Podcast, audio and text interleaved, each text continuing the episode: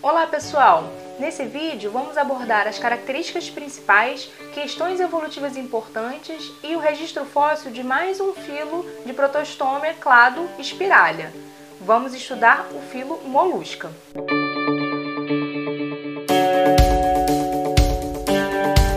Este filo é o segundo mais diverso dos animais, ficando atrás somente dos artrópodes. Atualmente, os moluscos possuem mais de 117 mil espécies nomeadas e descritas. São bastante conhecidos pelo público em geral, com o uso de suas conchas na cultura como ornamentos e outros fins registrados já de longa data. Inclusive fazem parte de achados arqueológicos. Esse aqui é um exemplo de colares feitos de conchas do gênero Trívia encontrados em cavernas da Bretanha, na França, de 5 a 7 mil anos atrás. Outro registro bem mais antigo do que aquele são dinossários perfurados encontrados em cavernas da África do Sul. Isso é considerado um sinal de comportamento humano moderno e tem datação de 75 a 72 mil anos atrás. Essa aqui é uma concha de aliote, usada como recipiente de tinta preparada com ocre, também nas mesmas cavernas, mas datada de 100 mil anos atrás. Os dois achados são na Blombos Caves, na África do Sul, super importante para estudos arqueológicos. Esses achados são muito interessantes, já que há uma visão preconceituosa e colonizada sobre a origem dos comportamentos modernos de Homo sapiens, que sempre se pensa como algo alcançado fora da África. Entretanto, esses achados apenas confirmam com dados que o desenvolvimento da nossa espécie se deu nesse continente não apenas física, mas mentalmente. No Brasil, os moluscos também são importantes nos estudos arqueológicos. Essas estruturas são os sambaquis, que são depósitos construídos por seres humanos de povos antigos comuns na costa do Oceano Atlântico. São importantes fontes de informação dos povoados do território que hoje chamamos Brasil um amontoado de muitas coisas e geralmente o material orgânico calcário é preservado, como por exemplo conchas de moluscos usados em sua alimentação. Os sambaquis têm cerca de 8 a 2 mil anos. Eram locais próximos aos locais de habitação e também santuários. Nas obras do VLT, mais recentemente, no Galeão, descobriu-se um sambaqui com cerca de 4 mil anos. Em relação às suas características gerais, os moluscos são não segmentados, e, embora sejam celomados, o seu celoma é reduzido a espaços ao redor dos órgãos excretores, coração e parte do intestino. A cavidade principal do corpo é a hemocele, para onde o seu sangue extravasa, já que nesses animais o sistema circulatório é aberto. As vísceras desses animais ficam concentradas na região dorsal em uma massa. Uma das características mais importantes do molusco é o manto, que geralmente forma uma cavidade. Essa cavidade pode abrigar estruturas respiratórias e poros do corpo. O manto possui uma série de glândulas que secretam estruturas calcárias, como espículas, placas ou conchas. Essa característica é importante para nós, já que essas estruturas favorecem o processo de fossilização. Nessa ilustração, podemos ver em destaque o formato da concha em diversos tipos de molusco. A presença de um manto secretor de estruturas calcárias é uma sinapomorfia dos moluscos. Os moluscos possuem um pé muscular ventral, que geralmente possui função locomotória. Bivalves podem usar para se enterrar. Também possuem um epitélio que secreta muco, a famosa baba de caramujo. O seu sistema digestivo é completo, ou seja, com boca e ânus e é bastante complexo, mas não vamos estudar em detalhes, pois não é o nosso objetivo. Mas uma estrutura importante é a rádula, que é um órgão raspador de alimentos que fica na região anterior do intestino, próximo à boca. Ela é uma estrutura quitinosa formada de dentículos e considerada uma sinapomorfia dos moluscos. No registro fóssil, são raras, mas ainda assim podem estar presentes. As trocas gasosas nos moluscos podem ser feitas através da superfície da pele através de pulmões ou de brânquias. O desenvolvimento embrionário dos moluscos é mais conhecido que outros grupos de espiralha que vimos até agora. Eles possuem clivagem espiral e a formação de celoma por esquizocelia. Possuem um tipo de larva que é característico de alguns grupos de espiralha, as larvas trocóforas. Por exemplo, os anelídeos, que é um grupo das, de minhocas terrestres e do mar e das sanguessugas, também possuem esse tipo de larva. Ela tem esse formato de balão de festa junina com uma banda e um tufo apical de cílios. A larva trocófora nos moluscos se transforma em uma larva característica desse filo, a larva Veliger. Sobre o registro fóssil dos moluscos, ele provavelmente se estende ao período ediacarano. Vocês lembram da quimberela, que vimos como um dos primeiros registros fósseis confirmados como um animal de simetria bilateral? Aqui a gente tem um fóssil e uma reconstrução. Originalmente foi descrita como um quinidário.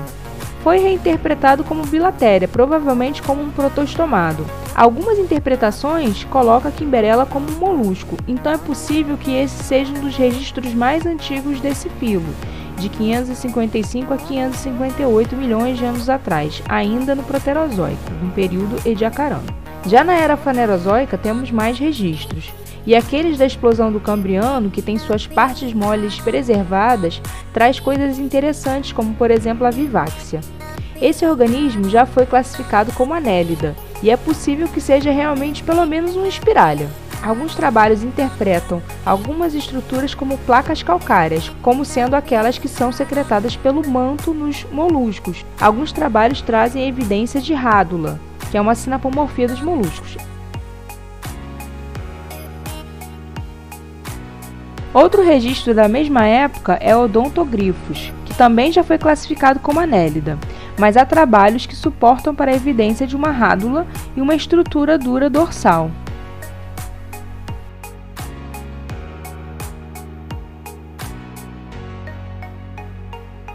Então, mostrando um cladograma datado com esses três fósseis, é possível que eles sejam representantes do filo na base dos moluscos.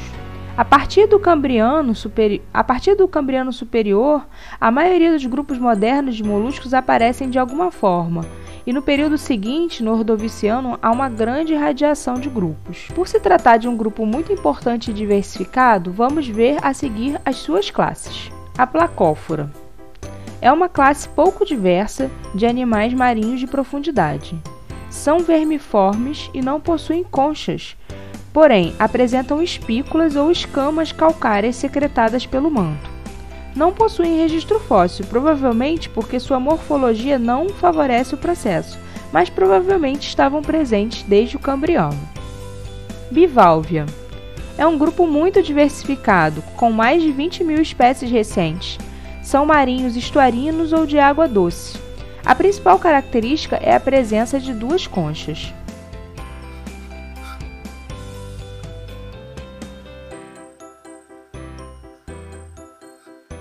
Em alguns casos, o pé muscular é comprido e as conchas pequenas, dando uma aparência vermiforme ao animal, como por exemplo nos teredos que comem madeira. Os bivalves estão presentes no registro fóssil desde o início do Cambriano e eram filtradores presentes no Paleozoico, assim como os Braquiópoda, que são anatomicamente muito parecidos. O interessante é que os Braquiópoda foram intensamente atingidos pelo evento de extinção em massa do Permo-Triássico, não retornando mais à sua diversidade anterior, e isso não aconteceu com os bivalves, que se diversificaram bastante depois disso ainda. Um grupo bastante comum e formador de recifes da era Mesozoica foram os bivalves rudistas, especialmente na região do Mar de Tétis.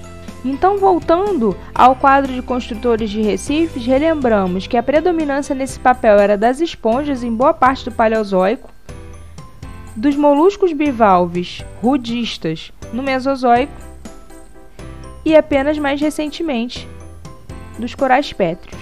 Os bivalves rudistas foram extintos no evento de extinção em massa ao final do Cretáceo.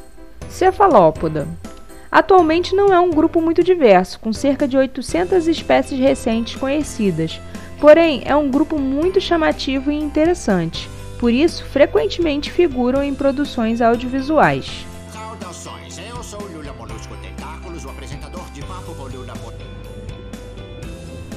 isso porque as suas espécies são muito móveis, diferentes do padrão geral dos moluscos, e possuem um corpo grande e sistema nervoso muito desenvolvido. Possuem comportamento de aprendizagem complexo, a epiderme pode mudar de cor em resposta ao ambiente e possuem tentáculos com ventosas, e algo que chama muito atenção são os olhos de câmera. Muitos se referem aos olhos como sendo um olho de vertebrado, mas vale lembrar que são estruturas desenvolvidas de forma independente e certamente dos cefalópodos surgiu muito anteriormente ao dos vertebrados. Apesar da diversidade recente ser baixa, esse grupo possui um vasto registro fóssil desde o Cambriano. Apesar da diversidade recente ser baixa, esse grupo possui um vasto registro fóssil desde o Cambriano, sendo registradas mais de 15 mil espécies. Foram muito abundantes e diversos no Paleozoico e também estavam presentes no Mesozoico. Suas linhagens registram os eventos de extinção em massa. Aqui estão representadas as principais linhagens dos cefalópodes. Em negrito, são aquelas que ainda possuem representantes no recente. Os nautiloides são uma dessas linhagens que ainda existe no recente, mas que estão presentes no registro fóssil desde o Cambriano, quando tinham conchas ortocônicas, ou seja, retas. A partir do Ordoviciano, começaram a se diversificar para formas ortoespirais. Atualmente, são os únicos cefalópodes com uma concha externa. Os amonitas foram uma linhagem muito diversificada no Mesozoico, e seus fósseis são muito conhecidos. Na Idade Média, eram chamadas de pedras serpentes. Plínio, filósofo e naturalista romano, os comparava a chifres do deus egípcio Amon, daí o nome. Eles parecem com os nautiloides, mas com algumas diferenças morfológicas. Chegaram a grandes tamanhos e foram extintos ao final do Mesozoico, no evento de extinção em massa no final do Cretáceo. A linhagem dos Belemita é a única dentro dos Coleoida, que é o grupo das lulas e polvos, que possui registro fóssil abundante. Eles possuíam conchas ortocônicas internas, e seus fósseis eram interpretados por europeus como produtos de raios. Os coleoides atuais não possuem conchas aparentes, como por exemplo as lulas. O que aconteceu com esse grupo é que houve um processo de internalização e redução da concha. As lulas, por exemplo, possuem uma estrutura interna chamada de pena, que é um resquício da concha internalizada e reduzida. Poliplacófora são os quítons, que têm cerca de 700 espécies recentes. São marinhos e vivem em zonas entre marés. São achatados e possuem placas calcárias.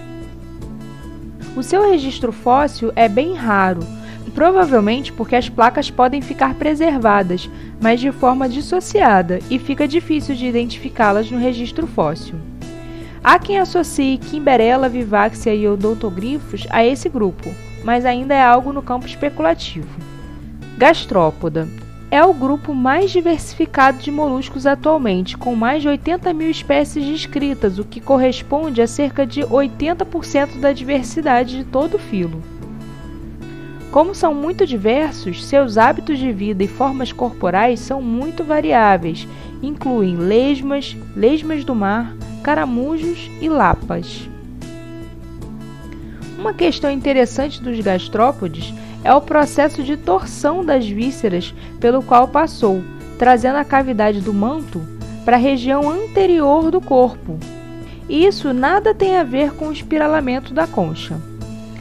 O significado evolutivo da torção ainda é nebuloso, mas a grande diversidade do grupo indica algum tipo de vantagem, ou pelo menos que não teria sido algo tão prejudicial mas pode trazer problemas de autopoluição, pois traz os órgãos excretores e ânos para a região próxima à boca. Para gastrópodes aquáticos, como a famosa Neritina virginia, pode ser uma vantagem. A posição anterior da cavidade do manto pode ser útil para evitar a entrada de sedimento. Além disso, traz o seu órgão olfativo para a região anterior também, proporcionando uma melhor detecção de presas e predadores trazidos pelas correntes vindo de frente. Já os terrestres, que possuem respiração pulmonar, a posição anterior do manto, que é a entrada da estrutura respiratória que funciona como pulmão, também facilita que o ar entre e não se feche com a movimentação, coisa que aconteceria se a cavidade estivesse na parte de trás. Porém, várias linhagens de gastrópodes perderam independentemente as suas conchas, como por exemplo os nudibrânquios, que são marinhos, e as lesmas terrestres. Em relação ao registro fóssil, durante o Paleozoico não foram tão diversificados quanto os bivalves. Se diversificaram mais a partir do Mesozoico, especialmente no Cretáceo, que é quando apareceu o grupo dos terrestres pulmonados mas são bastante comuns no Cenozoico, com uma diversificação no Paleogeno. Então, aparentemente, sua grande diversificação é mais recente. A bacia de Itaboraí, por exemplo, aqui no estado do Rio de Janeiro, há um considerável registro de pulmonados do Paleoceno. Monoplacófora. Atualmente, uma diversidade muito baixa, cerca de 20 espécies recentes conhecidas apenas. Na verdade, até a década de 1950 eram conhecidos apenas por fósseis. Acreditava-se que estavam extintos há 380 milhões de anos, quando foram descobertas formas vivas. São de profundidade e possuem uma concha única. Possuem uma característica interessante que é a repetição serial de órgãos. Há algumas hipóteses que isso poderia ter alguma relação com a segmentação corporal que ocorre em um grupo próximo de molusca, os anelídeos. Porém, é um grupo, além de pouco diverso, com pouca definição e possivelmente não é um grupo natural. Escafópoda possuem cerca de 900 espécies descritas recentes. Possui uma concha única, tubular aberta de ambos os lados. Vivem enterrados no substrato. Quanto ao seu registro fóssil, ele existe pelo menos desde o final do Carbonífero. Porém, nada que tenha tanta relevância a ponto de destacarmos aqui, são muito parecidos com os atuais. Os moluscos têm uma grande importância no registro fóssil, uma vez que possuem uma alta diversidade de grupos de tamanhos grandes que são relativamente fáceis de serem reconhecidos. Vários desses grupos viveram em períodos restritos e já conhecidos. Por isso, são bons indicadores de campo para geólogos identificarem de forma rápida idade ou posição estratigráfica também são ótimos indicadores de paleoclimas e do ambiente deposicional da região. Neste vídeo, fecharemos o estudo do clado espiralha pertencente ao grupo dos protostomados. Se você não viu os outros dois vídeos, um deles sobre introdução aos animais de simetria bilateral e o outro sobre mais dois filos de espiralha, corre lá para assistir. Se você ficou com dúvidas, você poderá reassistir e também trazer a sua dúvida para os nossos canais de comunicação. Até a próxima!